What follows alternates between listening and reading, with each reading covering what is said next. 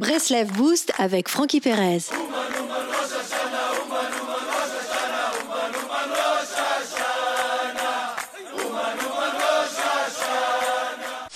Qu'y a-t-il de si particulier à Ouman à Rosh Hashanah Qu'est-ce qui se passe à Ouman à Rosh Hashanah Pourquoi Rabbi Nachman a-t-il enseigné que cette fête avait la particularité de pouvoir faciliter le tikkun, la réparation de la neshama, l'âme d'un juif? Pourquoi cette fête?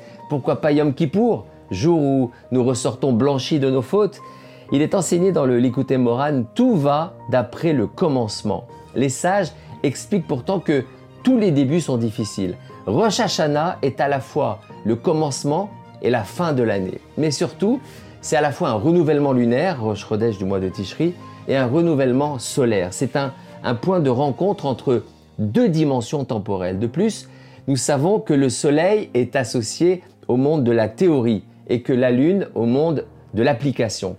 L'un correspond à l'homme, l'autre à la femme. Le mot Bereshit, que l'on peut décomposer en, Bet Reshit, soit les deux commencements, fait référence à ces deux commencements. Le premier Réchit fait référence à la dimension lunaire et le deuxième Réchit fait référence à la dimension solaire. Rabbi Nachman livre ainsi un secret fondamental de la création. La dimension lunaire et la dimension solaire se rencontrent à Bereshit aux deux Réchit. Lorsque le soleil est au zénith, la lune est prête à prendre le relais. La théorie, le projet et l'application de celui-ci s'y trouvent également.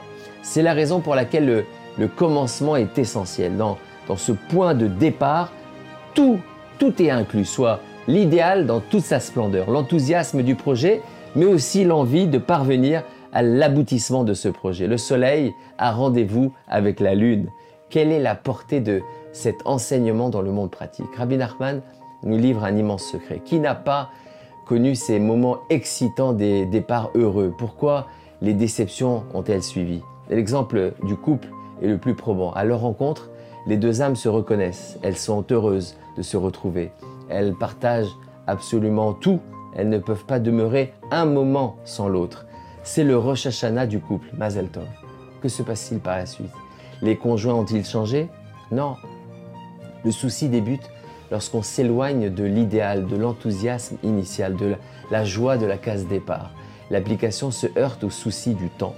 Ce temps qui l'éloigne du point de départ. En d'autres termes, l'usure du temps rouille l'engouement du départ. C'est la raison pour laquelle nous mangeons de la matzah à Pessah. On ne doit pas faire cuire plus de 18 minutes la matzah afin de ne pas rentrer dans le temps, de ne pas perdre de vue l'idéal.